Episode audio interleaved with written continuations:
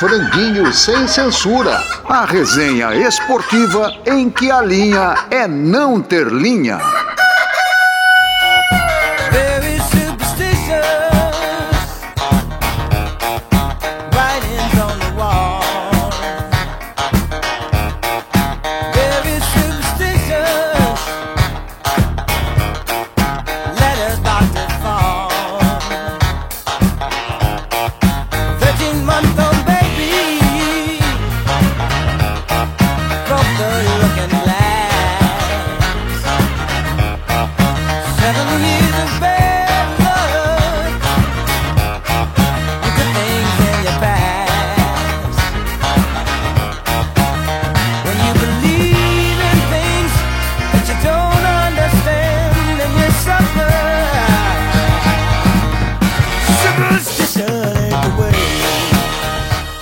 Franguinho voltando para mais um animado programa.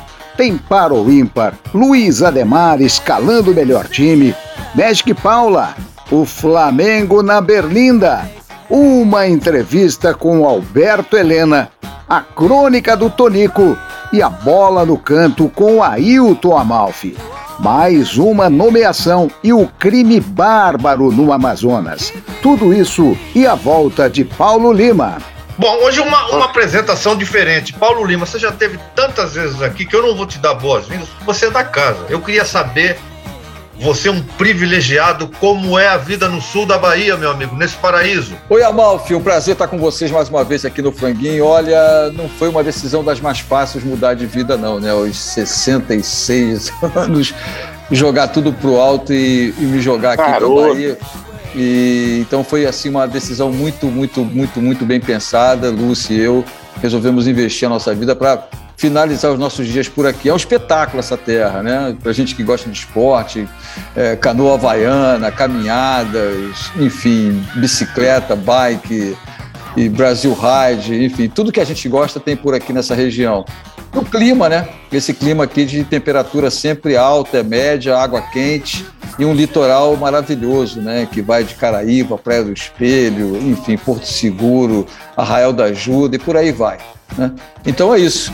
Mas hoje, por exemplo, nesses últimos dias, a temperatura está oscilando um pouquinho para lá e para cá, mas a temperatura na Bahia é sempre agradável, né? Então, venham, apareçam. Tudo Legal. na Bahia é sempre agradável. É, exatamente. E em breve a gente vai poder estar recebendo os amigos aqui, Turico, quem quiser vir. Estamos tentando organizar aqui uma, não uma, uma pousada, mas uma, um jeito de receber os amigos aqui de uma maneira diferente. Serão todos bem-vindos. A Copa do Catar começa no dia 21 de novembro, ou seja, no auge da temporada europeia. Os jogadores vão estar voando fisicamente. Sabemos que ter cabeça de vencedor, que ser forte psicologicamente tem muito peso na conquista de um Mundial. Qual grande craque está se preparando melhor para levantar o troféu no dia 18 de dezembro no estádio Lusail, em Doha, no Catar? É, o, o, a gente tem visto nesses amistosos é, quem está se preparando nos amistosos e na, nessa Copa das Nações. Eu acho que tem jogadores que estão no ocaso da carreira, mas estão se preparando demais, vão se preparar demais, já que a Copa é no final do, do ano e no meio da temporada europeia, e os caras vão estar tá voando. Eu acho que o Messi é um perigo, ele está se preparando demais, está muito focado. Eu acho que o Cristiano Ronaldo está muito focado, Lewandowski está muito focado. Isso são, estou dizendo, jogadores mais veteranos. É, o Mbappé, eu acho que vai estar tá voando. E eu não vejo no nosso Michael Jackson, Peter Pan, Menino Ney, essa mesmo, esse mesmo foco. Então, eu acho que a gente é, pode, pode ter problemas se o Menino Ney não, não focar como os outros. Acho que a Argentina deu um salto grande e, e o, o, o Messi me parece com uma fome que os outros não têm. Com talento que os outros também não têm, né? É indiscutível, né, que o Messi é um jogador que eh, desequilibra. Mas olha, eu, é, de uma certa maneira, estou meio reticente em o que pode apresentar o Messi nessa Copa do Mundo. Né? A gente viu recentemente o técnico da Espanha, Luiz Henrique, falando sobre a boa fase que vive o futebol brasileiro em termos de seleção, assim como ele também elogiou a seleção da Argentina.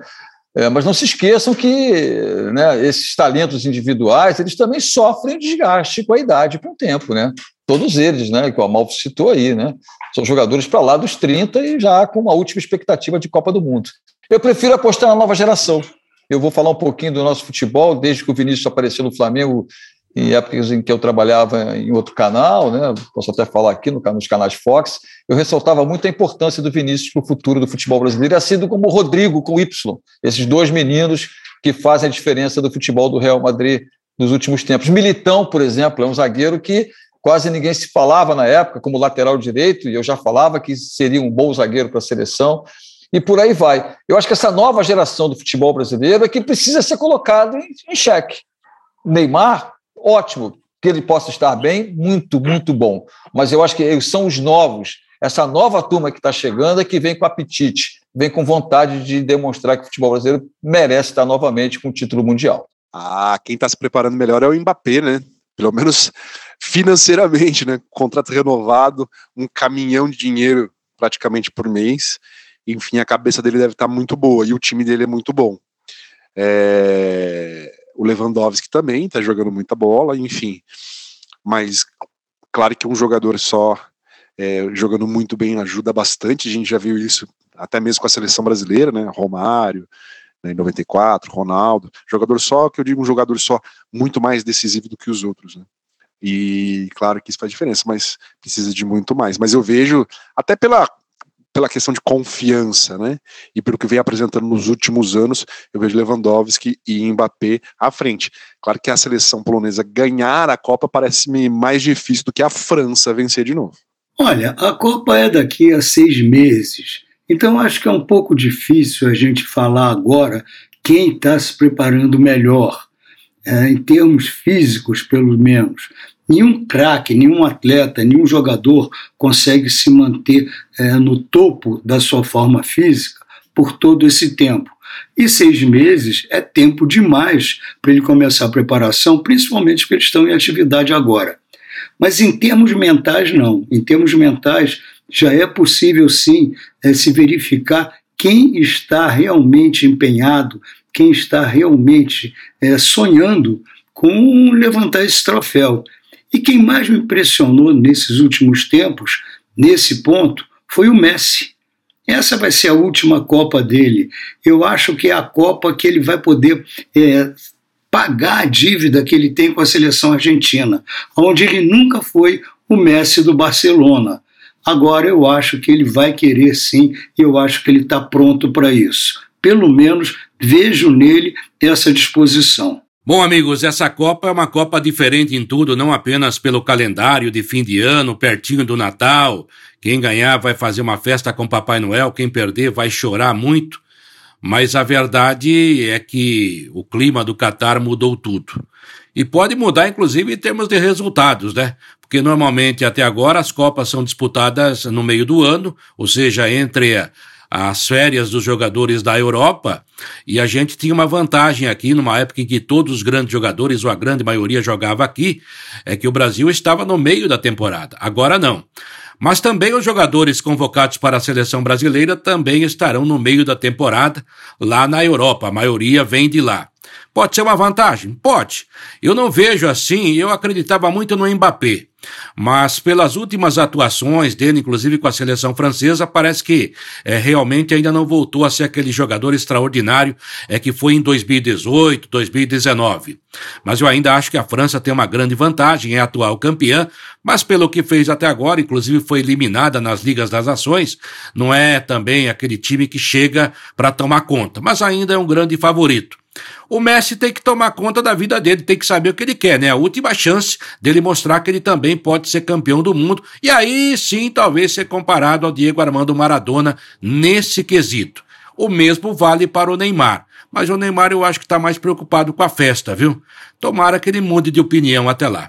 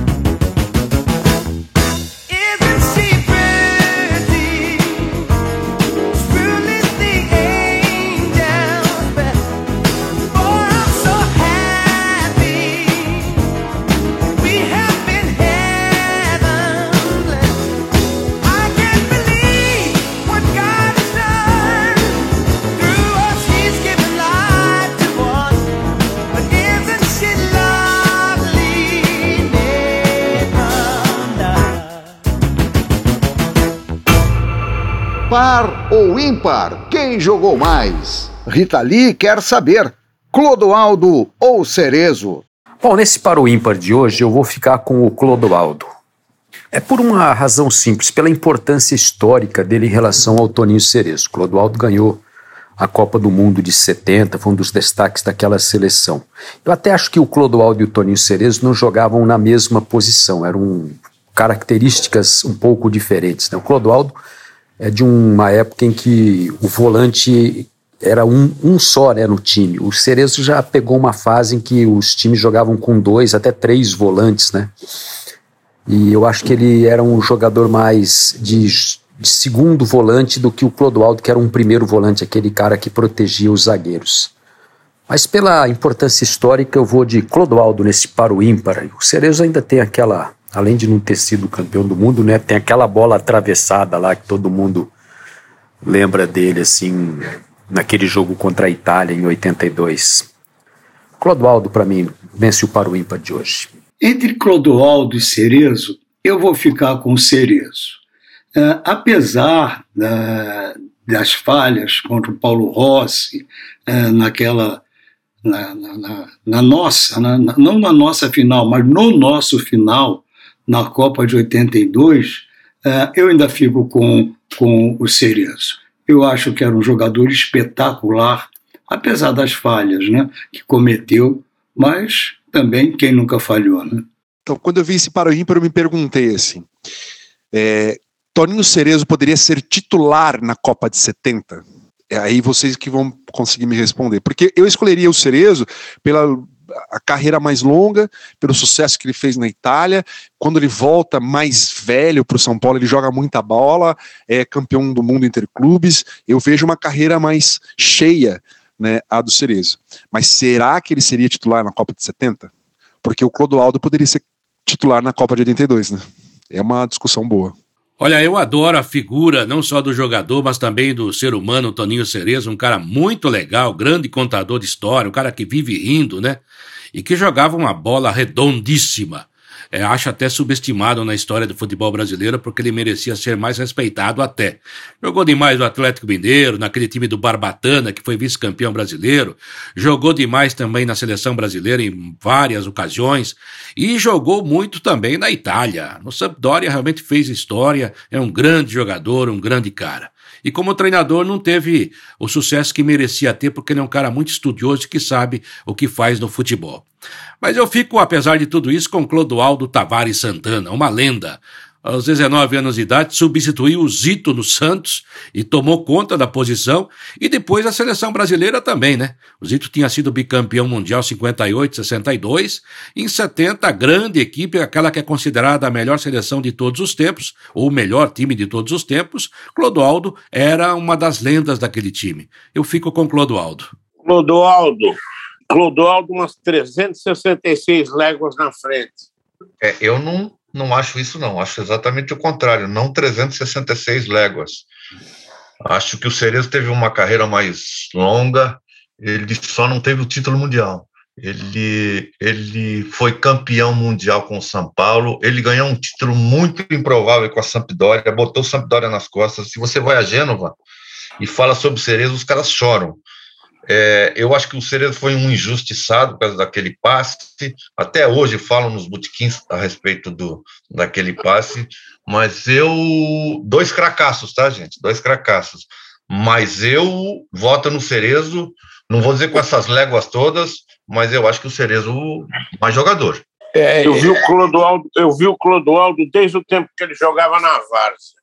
A gente ia ver jogo do Barreiros, que era o time dele, para ver o Clodoaldo porque no Santos é o seguinte: o 5, o, que jogava com a camisa 5, era, era, era o Zito. quinto atacante.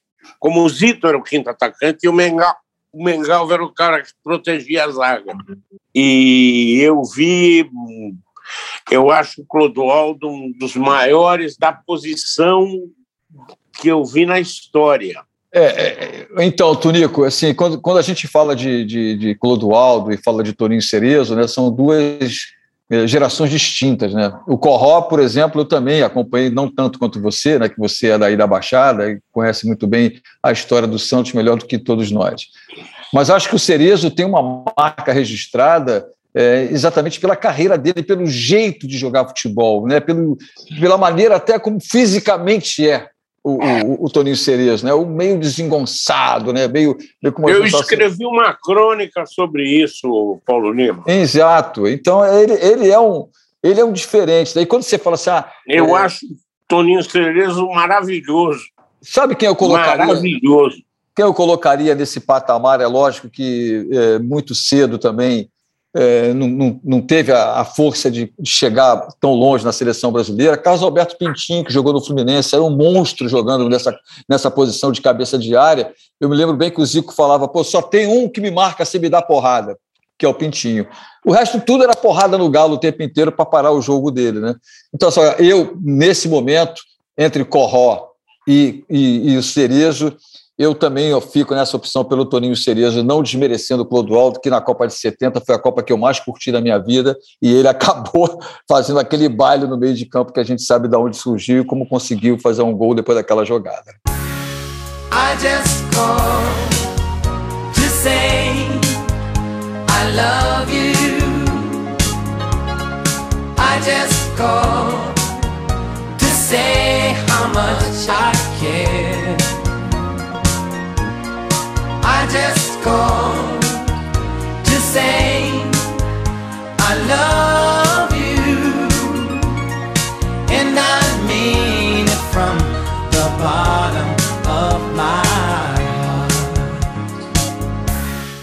Do goleiro ao ponta esquerda, escale o seu time de todos os tempos. Chegou a vez de Luiz Ademar.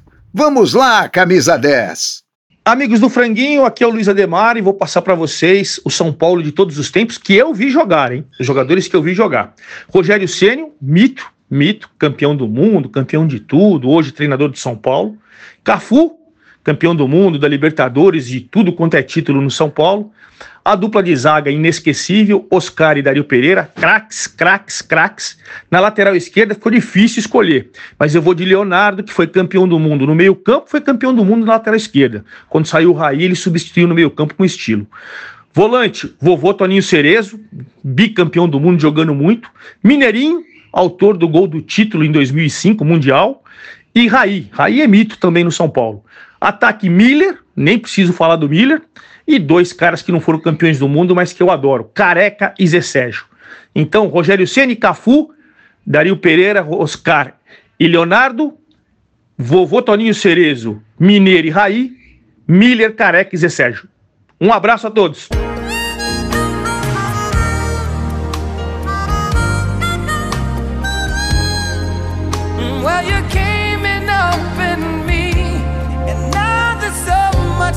I see.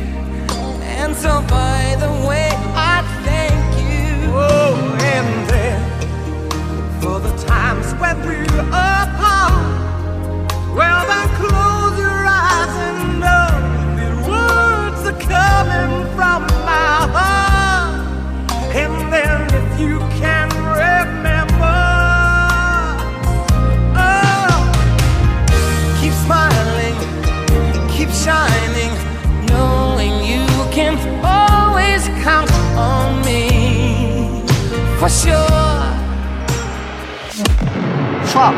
tá falado, sem tirar nem pôr.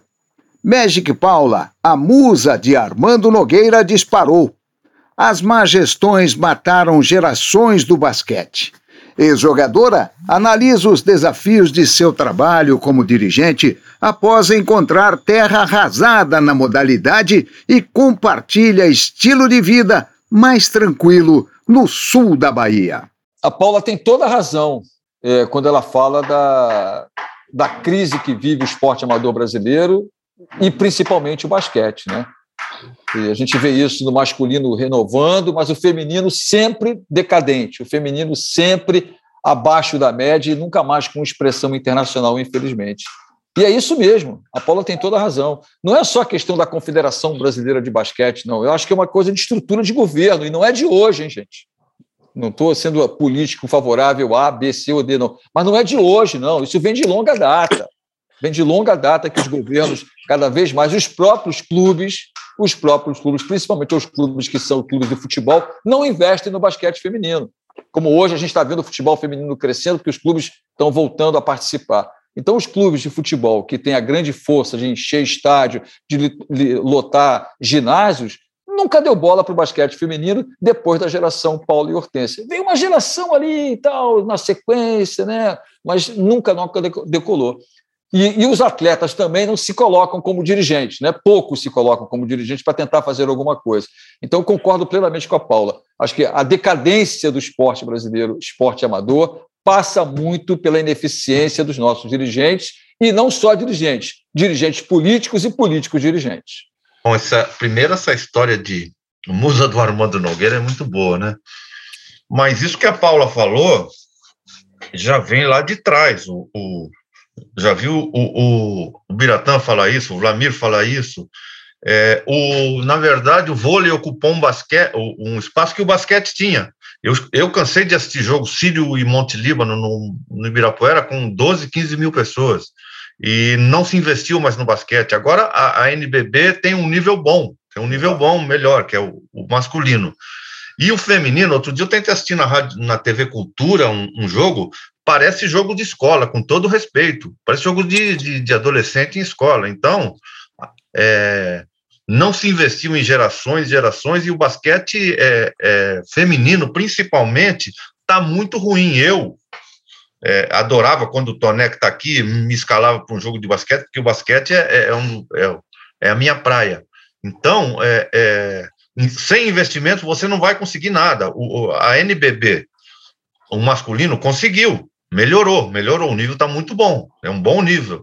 Mas o feminino é muito baixo, muito baixo, porque não tem investimento. Então, a Paula está coberta de razão. Paula teve lá. E eu diria uma coisa para vocês: apesar de todas, todas, todas essas, essas falas otimistas a respeito do basquete masculino que ouvimos aqui, eu também acho que nota de falecimento, viu? Perto do que a gente já viu. É verdade. Hoje tem muito, muito estrangeiro, muito americano jogando aqui. Outro né, dia eu vi o Oscar falando na, na televisão e, e o Oscar é engraçado, o Oscar fica indignado, né? E, e ele falando dos jogos do tempo dele, sem saudosismo, sem meu tempo é hoje, entendeu? Mas, porra, o, o, antigamente você ia ver um jogo do Monte Líbano com a Francana no ginásio aqui do Ibirapuera, o ginásio do Monte Líbano, aquele ginásiozinho. Saía cada puta jogo, meu. Saía cada puta jogo. Você vê o time Franca. O, o que, que tem Franca hoje em matéria de basquete? Pô? É atual campeão da NBB, pô. É. é um bom, é um time de bom nível, Tonico, mas Os não é. Não, não é. é, não é. Mas não chega no tempo do, não, eu, dos irmãos Metralha.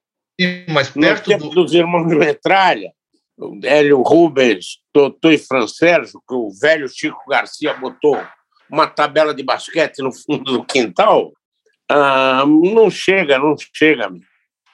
Não, concordo que não chega, mas o masculino está muito acima tem, do Tem uma renovação, sim, tem uma renovação. É. O, o, o, masculino está muito acima do feminino e acho que é isso que a Paula está tá dizendo. Então, ela tem total é. razão. Não surge, porque, porra, qual foi a última grande jogadora de basquete que surgiu no Brasil? A, a Janete, talvez. Talvez a Janete. A Janete. Janete Arcaim. Uh, depois já... dela, nada. Ah, e, a, e a Janete já parou faz tempo, hein? É. Já parou faz tempo. A Paula e a Hortência também. Outro dia, aliás, eu vi as duas juntas na televisão assistindo a um jogo em Campinas, sentadas no banco. Elas foram homenageadas. Aí sentou a Paula junto com a Hortência e falei: Meu Deus, o basquete está todo aí. O basquete está todo aí. É, a má gestão é o grande vilão de muitos esportes no Brasil, né? o basquete viveu alguns lampejos na época de Hortência, Paula, Janete, é, jogadoras maravilhosas que levaram o basquete feminino a um outro patamar. O basquete masculino também passou por um grande momento com Oscar, Marcel, é, grandes jogadores lá atrás. É, o basquete brasileiro também teve destaque. Hoje tenta recuperar um pouco o terreno perdido, mas a gente vê que o Brasil tem ficado, pela falta de um maior investimento, é, alijado das grandes competições, até dos Jogos Olímpicos. E a Paula tem razão, né? A má gestão é, acabou com muitas gerações promissoras do basquete feminino e também do basquete masculino. É um problema que eu acredito que o esporte brasileiro, o Comitê Olímpico podia tomar frente nisso é, para resolver.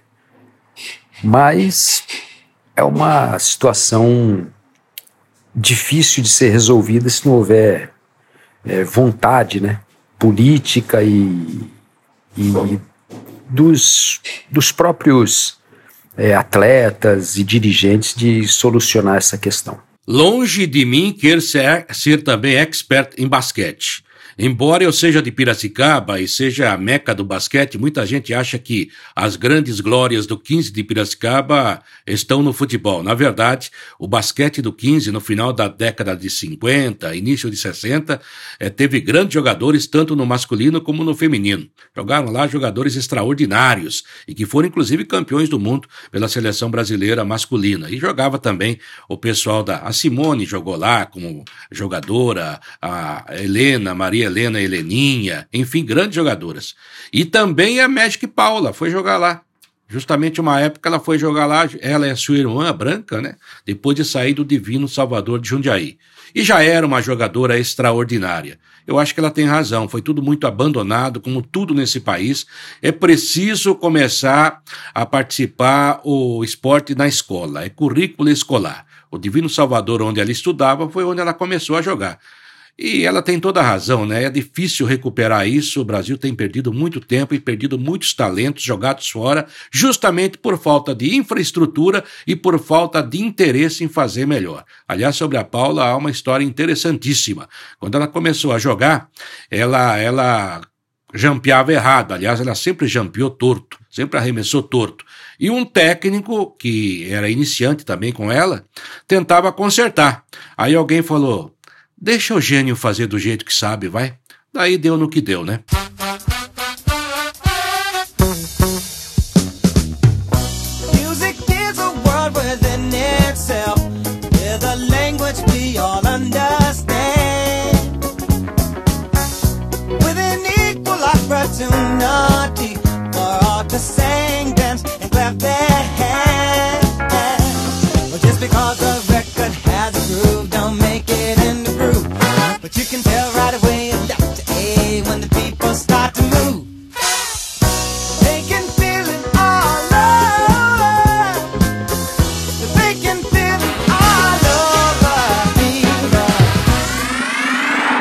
Bola no canto, a música do futebol, com Ailton Amalfi.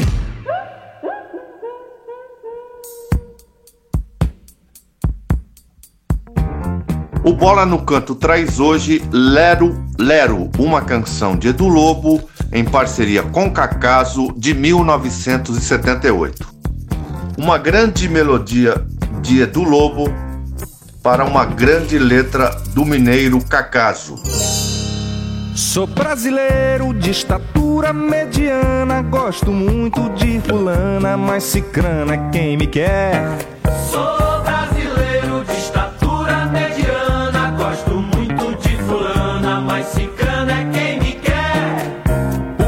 amor quem perde quase sempre ganha. Veja só que coisa estranha, saia dessa se puder.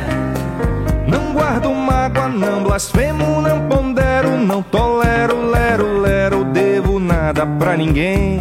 Não guardo mágoa, não blasfemo, não pondero, não tolero, lero, lero, devo nada pra ninguém. Sou descansado, minha vida eu levo a muque do batente pro batuque, faço como me convém.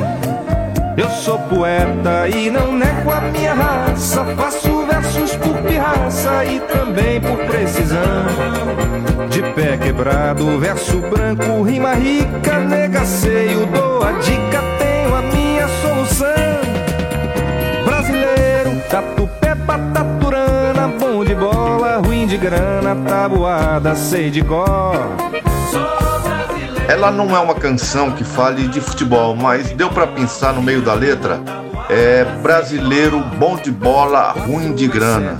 Tem muito brasileiro bom de bola, ruim de grana. Sempre teve muito brasileiro bom de bola, ruim de grana. Não entro em rifa, não adoço, não tempero, não remarco, marco zero. Se falei, não volto atrás. Por onde passo, deixo rastro, deito fama, desarrumo toda drama, desacato Satanás.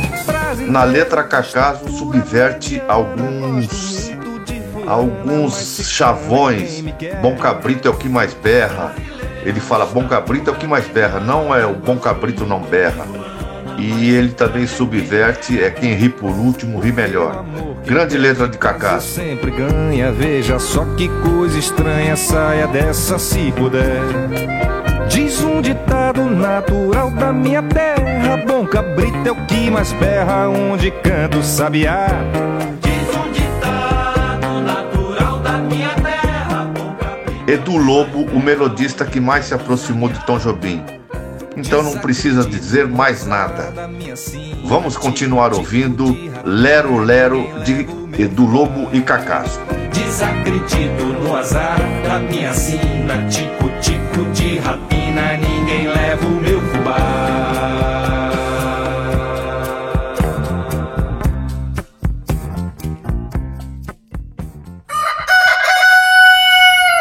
Franguinho Repórter. Uma entrevista chapa quente. Nosso entrevistado de hoje é o jornalista Alberto Helena. Aos 15 anos, já escrevia crônicas para programas de rádio. Aos 19, já era diretor de redação e se transformava em uma das referências nas editorias de cultura e música popular brasileira. No Sport TV, trabalhou nos programas Arena Sport TV e no Bem Amigos. Saiu da emissora por duras críticas ao técnico Felipão e à seleção de 2014, que saiu humilhantemente derrotada da Copa disputada no Brasil. Helena, você foi um dos grandes críticos eh, de arte da imprensa brasileira, sobretudo na música, teatro e TV. Qual o motivo de hoje em dia não haver mais essas referências culturais no, no- no- do crítico de arte no jornalismo brasileiro? É, eu tenho a impressão que o que acontece hoje é que eh, toda essa tecnologia das redes sociais e tudo mais eh, mudou, né? Não há mais o jornal, o jornal impresso praticamente. E isso foi reduzindo ah, o espaço para os críticos de todos os de todos o- o- os, os de todos os setores, né? Eh, Além do que, a cultura no Brasil, ela está muito reduzida, né? E isso impede que você tenha essa variedade. O, crítico de artes plásticas, crítico de cinema, crítico de teatro, crítico de uh, literatura, enfim. Eu acho que o problema é esse. Ficou tudo muito rápido, a leitura é muito rápida, ou, ah, não, não se dá tempo para pensar em cima da- dos feitos né, que estão acontecendo. E a área cultural foi reduzida, hoje fala-se mais inglês do que português, enfim, é, a música brasileira praticamente foi destruída, né? foi consumida, e não, não tem o que você falar a não ser de futebol. É, Helena, você fez parte de uma geração privilegiada que viu nascer, talvez, os melhores da MPB. É, entre Caetano e Chico, qual é aquele que mais te impactou desde o começo? Ah, Chico, o Chico, o Chico é espetacular. O Caetano a gente ia ver o show dele à meia-noite no pé da arena, uh, que ele fazia lá e o Chico já era um, já era um sucesso, né? O Caetano também é um grande amigo, um grande compositor, como o Gil, enfim, todo esse pessoal, mas o Chico foi o que mais me impactou. Helena, além de grande conhecedor de futebol, você é também um grande conhecedor da música, principalmente da música brasileira. Então eu lhe pergunto quais eram as semelhanças e diferenças entre Adoniran Barbosa, Geraldo Filme e Paulo Vanzolini. É, eu, são, são eu, eu, costumo dizer que são as três vertentes do samba paulista. Né? O, o, o Paulinho Vanzolini é aquele representante mais urbano, mais é, classe média, classe alta, mais sofisticado, mais, embora ele trate de assuntos bem populares, né? mas o tratamento que ele dá é diferente, por exemplo, do Adoniran, que também é urbano, mas é basicamente um, um, um, um captador de linguagem o, o paulistês, né, que foi criado pelo Oswaldo Molles, que era diretor dos seus programas e, e escrevia os textos para os personagens dele, Charutinho, etc. e tal. E, e que juntava o italiano, o espanhol, o caipira, o crioulo, todos que era a, a, a gama do, do, da população de São Paulo. E o, o, Geraldo, o Geraldão, o Geraldo Filme, meu imenso amigo, ele era um, ele representava a linha racial. O negro né, de São Paulo, que veio do interior, do, da dança do Piririca, e que realmente era o cara que representava essa, essa linha, essa faixa da música popular brasileira praticada em São Paulo. Oi, Helena, tudo bem? Ó, a gente queria a sua opinião para dois assuntos que falam sobre comportamento do jornalista esportivo. A primeira é o que você pensa sobre revelar ou esconder o time do coração. A segunda, o jornalismo esportivo é repleto de offs, né? O off é sagrado? Ah, o, o, o off é, realmente é sagrado quando você se compromete a não, a não, não revelar a fonte. Isso é histórico no, no jornalismo. Com relação a, a, ao jornalismo esportivo que é feito hoje no, no Brasil em geral, eu acho por exemplo, os canais de televisão específicos, né, ESPN, Sport TV e tal, eles têm uma programação muito interessante, as pautas são muito boas, o pessoal sabe falar muito bem e tal. O que não, o que eu não vejo muito, que não houve evolução, foi na, na área do, do texto, né? É, e eu acho que nós regredimos um pouco, não, é, não temos um, uma turma que, que realmente esteja à altura dos grandes cronistas do passado. E com relação a revelar o clube, eu sempre fui contra. Eu me lembro que o, o Armando Nogueira, certa vez, me, me cobrou. Por que, que você uh, não, não revela o seu time? Eu, por uma simples razão. O, o, o Paulista é diferente do Carioca. E o Paulista ele reage de uma maneira muito negativa. Quer dizer, se você disser que é corintiano, o palmeirense, o São Paulino, o Santista vai te odiar. Então, não, e depois é o seguinte, você como cronista não pode se deixar levar pela preferência clubística. Você tem que ser realmente imparcial. Para a molecada entender qual a grande diferença entre o Garrincha e o Canhoteiro. Se você tivesse que escalar um dos dois, quem você escolheria? Olha, eu vou dizer uma coisa. O Garrincha, ele era espetacular, mas era um jogador de um drible só. Quer dizer, ele saía pela. ele balançava e saía para a direita. O grande segredo dele é que ele deixou a bola uh, uh, aparentemente mais perto do adversário e o arranque dele, isso até quem me contou, quem comentou comigo, foi o Newton Santos. Ele deixava a bola mais perto do, do, do adversário e quando o adversário achava que tirava o pé do, do, do, do, do chão, ele dava um bote rápido e já saía. O canteiro não, o canteiro era um, uma coisa mágica. Ele era, ele fazia o diabo com a bola. Ele, ele matava a bola com o bico da chuteira lá em cima. Eu vi é, o canteiro no, no, no, no Morumbi em construção, assisti no treino de São Paulo, ele batendo, fazendo um baixada com a canhota com moeda, com moeda, moeda de, de dinheiro, né? E, e, e, terminava jogando no bolso do, do da calça, no, no bolsinho do, de, de, moeda, né? Bolsinho da frente da calça. Então foi um espetáculo único. Alberto Helena, qual a seleção brasileira que mais te encantou? Olha, a, a, a de 70 foi imbatível. Foi a maior seleção do século XX e XXI, não vi nenhuma outra melhor. Uh, 82 era um espetáculo, mas infelizmente não ganhou. E, e futebol é além do espetáculo, porque hoje em dia só se fala em resultado, né? O resultado vem como consequência do espetáculo e o, o, o, do, do, desempenho, da performance. E a seleção de 82, infelizmente, não conseguiu o resultado final. Né?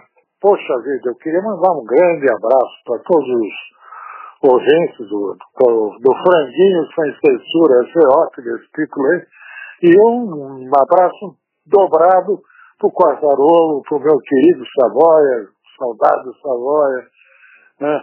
essa turma maravilhosa que são grandes, grandes jornalistas esportivos e grandes amigos também né, de muitos anos.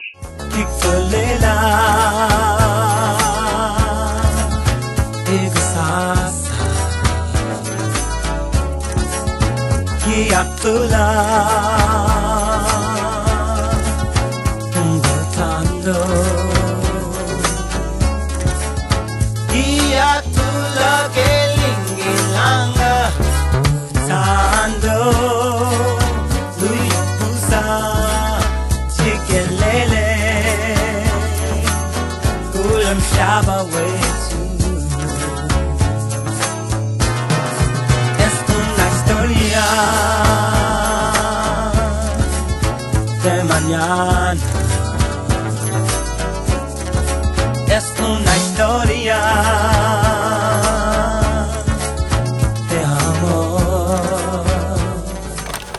Franguinho direto e reto. A crônica sem censura com Tonico Duarte. Como aquele marido traído que responsabiliza a mulher pelos chifres seguidos de feminicídio, o presidente Jair Bolsonaro já achou os culpados pelo desaparecimento do jornalista inglês e do indigenista no oeste da Amazônia.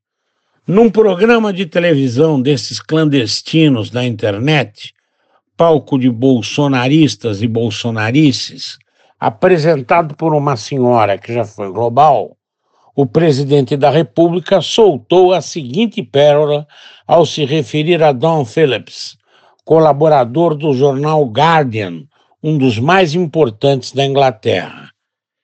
Esse inglês era mal visto naquela região, por causa das matérias contra o garimpo. Essa coisa ambiental sumiu junto com ele o ex-funcionário da FUNAI, Bruno Pereira. O episódio, porém, ameaça abrir a porta mais temida do armário da ditadura, as dos desaparecidos. Entre mortos e os infelizes que nunca mais voltaram, a Comissão Nacional da Verdade contabiliza 362 pessoas, 140 delas desaparecidas. Conta-se que na Argentina foram cerca de 30 mil, mas isso aqui não é uma competição entre Messi e Neymar.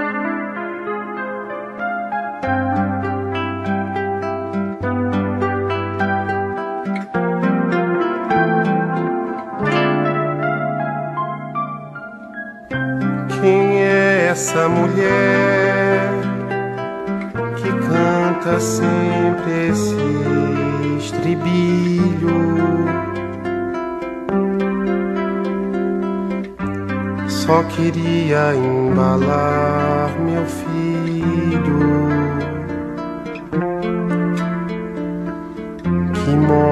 na escuridão do mar.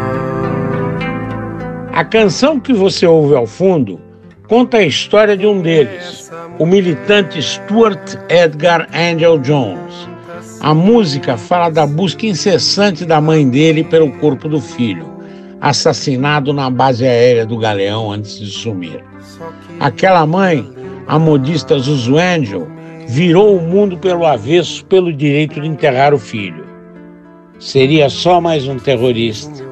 Mas a coisa pior do que o terrorismo patrocinado pelo Estado, penso que a história emblemática desse tipo de terrorismo de Estado é a do ex-deputado Rubens Paiva. Era um homem rico, longe de ser comunista, tinha amigos entre exilados.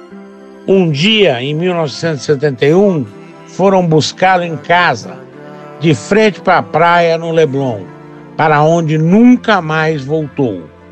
Testemunhas contam que ele agonizou com hemorragia interna no abdômen no doicode da Tijuca. Há um busto de Rubens Paiva no Congresso Nacional. Foi lá que um deputado do baixíssimo clero, conhecido pela truculência e pela vagabundagem, protagonizou um episódio do Pereta. Cuspiu na estátua aos urros de comunista desgraçado, teve o que mereceu. Estava junto de correligionários e, segundo se conta, dos três filhos mais velhos. Como um professor que leva os alunos para olhar os pés de pitanga no jardim da escola. O professor, gente civilizada, sabe disso. É um parlapatão. O que provoca medo é a herança que ele deixa. Por fim, vale repetir o trecho de um discurso de Alencar Furtado, cearense, deputado pelo Paraná, que em 77 provocou a degola dele pelo AI-5 do ditador de plantão Ernesto Geisel. Nossa solidariedade mais fraterna aos órfãos de pais vivos. Quem sabe? Mortos, talvez. Órfãos, talvez. Órfãos do talvez e do quem sabe. As viúvas com maridos vivos, quem sabe. Mortos, talvez. Viúvas do quem sabe e do talvez.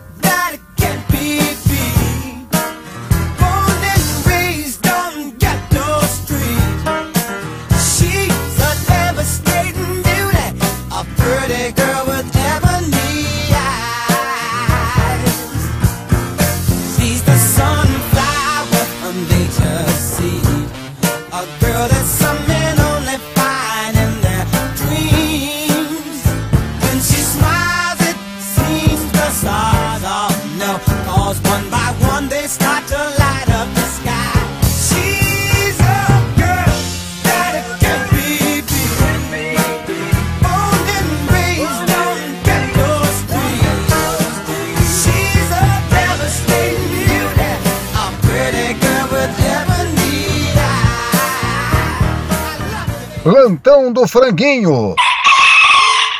O Plantão do Franguinho sem censura informa. Antonieta Junqueira, do Rio de Janeiro, foi nomeada embaixatriz do Franguinho, por votação unânime em Assembleia. Antonieta, pelos serviços prestados, agora é uma embaixatriz. Parabéns, então!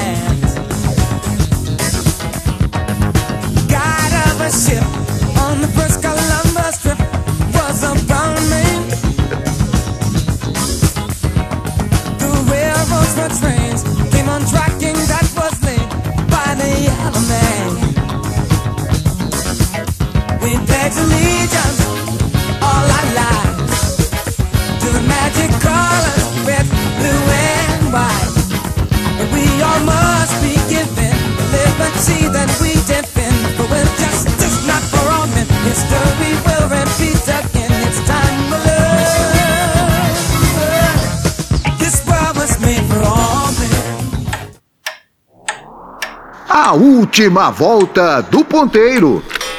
Ao questionar o valor da indenização, Flamengo diz que chance de vítima do incêndio no Ninho vir a ser profissional era muitíssimo remota. Além disso, o Flamengo citou que a porcentagem de atletas da base que alcançam o profissional do clube é menor do que 1%. Em 2019, foi revelado em matéria do jornal O Globo que Christian Esmério já tinha um contrato profissional pronto com o Flamengo. O clube esperava apenas o jovem completar 16 anos, o que aconteceria ainda no ano da tragédia. Christian Esmério era um goleiro de destaque em sua categoria, inclusive com passagens pelas seleções brasileiras de base. Esse episódio do, do incêndio que vitimou ah, os garotos da base do Flamengo é um dos, dos episódios mais revoltantes da história do futebol, pelo menos do futebol que eu me lembro. Essa, essa, uh, esse comentário, essa afirmação é, do, do Flamengo que a chance de, das vítimas é, chegarem a, a ser profissionais ser muito remota, mostra quão remotos estão eles do mínimo de humanidade do mínimo de reconhecimento do que é uma vida humana e do mínimo de reconhecimento das suas responsabilidades como dirigente de futebol. Quer dizer, é, é realmente descabido, é, é, inaceitável. Então, olha, não é o caso do Christian Smério, que tem, tinha ou não tinha um contrato assinado. É o caso de jovens terem suas vidas ceifadas por, por total irresponsabilidade, por total mesquinhez dos dirigentes do Flamengo. E essa mesquinhez não só se prolonga, como se agrava com atitudes como essa, ficarem discutindo, contando o dinheiro de indenização. Eles nunca vão poder recuperar a sua imagem diante desse comportamento. É realmente lamentável, é realmente revoltante. Essa questão do, da indenização do incêndio do Flamengo é uma das coisas mais bizarras, mais insensíveis que eu já vi. Essa resposta que não chegaria a ser profissional. Como é que você fala isso para uma família que perdeu um filho? Né? Que, dane-se, 1% é verdade, 1% não chega mas os caras morreram, os meninos morreram. É uma, é uma insensibilidade absurda, absurda. Acho que só essa declaração já era para se afastar essa pessoa da direção do Flamengo. É um absurdo, um time do tamanho, com a riqueza do Flamengo, dar esse tipo de declaração para economizar dinheiro, para economizar um dinheiro pífio para o clube, que arrecada um bilhão de reais para contratar mais um técnico. Enfim, é um absurdo, é lamentável. É triste ver esse tipo de alegação do Flamengo, né? Que o jogador não, não iria vingar fazendo uma projeção. É, o tratamento da vida humana ser levado para esse, esse patamar. Né? O Flamengo é um dos maiores clubes do mundo, mas os dirigentes mostraram ser muito pequenos aí nessa essa questão, todos tentando fugir da própria responsabilidade. É, é deprimente ver a forma como as famílias desses meninos que foram, na verdade, vítimas de uma negligência serem tratadas dessa forma. Isso é uma sacanagem, isso é uma canalice, isso é coisa de gente calhorda, sabe? Que tinha o, o, o Flamengo que tem uma história tão bonita no, no futebol brasileiro, goste ou não, Flamengo do Zico, pô, é uma coisa indigna, né? uma coisa que me embrulha o estômago isso, cara. Como é que pode falar isso? Sabe, se foi, se foi provado que houve uma falha lá e a falha hum, originou o incêndio, sabe? Porra, isso é o fim da picada. Isso é para a gente se indignar, como no, o sumiço do, do, do, dos caras na Amazônia, sabe? É para a gente ficar indignado. Falar, não, não, não, não aceitamos isso. Não aceitamos isso. seja torcedor do Flamengo ou não. É, é, depois do que o Tonico falou, é pouco a acrescentar. O Flamengo está usando a força que tem. O, o, o- acho que os advogados do Flamengo têm muito mais dinheiro, têm muito mais recurso para conseguir abafar o caso e pagar o mínimo possível. E é uma canalice, não tem outra palavra, é uma canalice. Um garoto de 14, 15 anos, é, que tinha a vida inteira pela frente, foi tirado do- dos pais. É, se ele ia ser um bom jogador ou não, isso não importa. Ele estava sob os cuidados do Flamengo e morreu sob os cuidados do Flamengo. Então é uma canalice. Essa mancha vai ficar. Se o Flamengo não corrigir, essa mancha vai, vai ficar no Flamengo para sempre. O, o Eram containers, né? O... É, eram containers, sim. Eram containers com ar-condicionado que não que tinha uma bota jogador? Como é que bota? Bota a molecada que está surgindo para morar em container, pô. O, o, o, Tunico, o ninho do urubu hoje é, é comparado às melhores é, concentrações do futebol de, de ponta do mundo. E na época, exatamente isso, era uma, era uma estrutura ainda defasada, arcaica, né, completamente é, da época da pedra. Então colocava os meninos ali porque não tinha lugar para ficar. Agora, é, é tudo isso que o Tunico falou e que o Amalfi é, reforçou. E tem um detalhe: é porque nenhum dos mortos é filho dos dirigentes.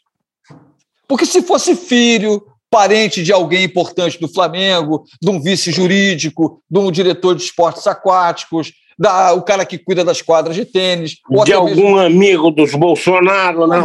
Exatamente. Então, como não tem filho de ninguém de peso, então é fácil falar que São uns aquilo ali... coitados, são uns coitadinhos. E outra coisa, Tunico, acontece também uma divergência muito grande que, né, em uma época que, que aconteceu, né, eu estava ainda ativo na mídia, ainda estava trabalhando na Fox, a gente vivia em função disso, né, dando porrada no Flamengo o tempo inteiro.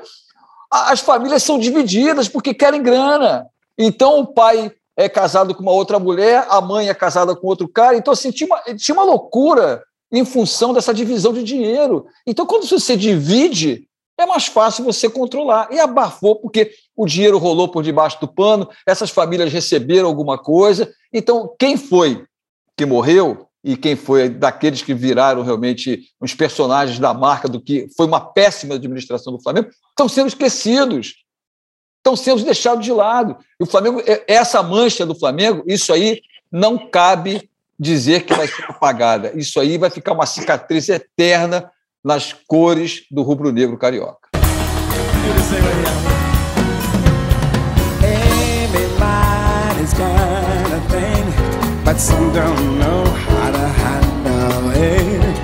Always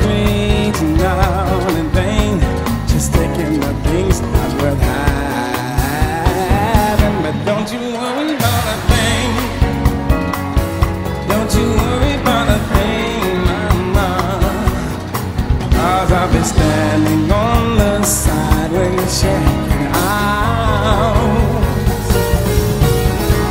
You say it's life's a drag, and that you must go other places. Just don't you feel